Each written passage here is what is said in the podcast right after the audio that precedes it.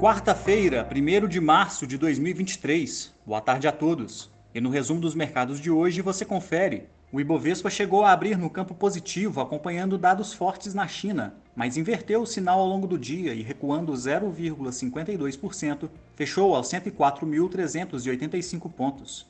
Na ponta positiva, as ações da Vale, dentre as maiores altas do Ibovespa no dia, subiram 4,55%, acompanhando o avanço dos preços do minério de ferro no mercado internacional, após o índice de gerentes de compras industrial da China indicar uma expansão da atividade da indústria no mês de fevereiro, bem acima do esperado.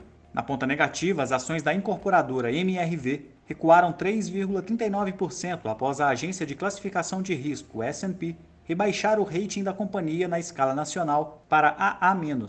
O dólar à vista, às 17 horas, estava cotado a R$ 5,19, em queda de 0,65%. As bolsas asiáticas encerraram em alta, repercutindo não só o avanço dos dados da indústria da China, como a expansão de 2,7% do PIB de 2022 da Austrália na comparação anual, em linha com as projeções. No Japão, o índice Nikkei encerrou em alta de 0,26%. Na China, o índice Xangai Composto avançou 1%. Os mercados europeus fecharam em queda após a divulgação da inflação ao consumidor da Alemanha, que avançou 0,8% em fevereiro, levando a comparação anual do indicador para 8,7%.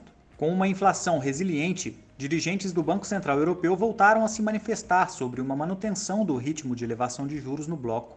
O índice Eurostock 600 encerrou em baixa de 0,75%. As bolsas americanas encerraram sem sinal único, em meio a dados mistos. Por um lado, o índice de gerentes de compras industrial do país avançou em fevereiro. Por outro, foi registrado um recuo de 0,1% nos investimentos em construção em janeiro, na comparação mensal, enquanto era previsto um leve crescimento no indicador.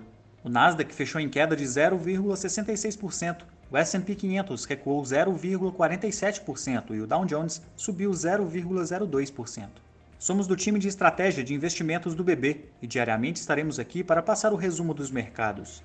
Uma ótima noite a todos e até a próxima!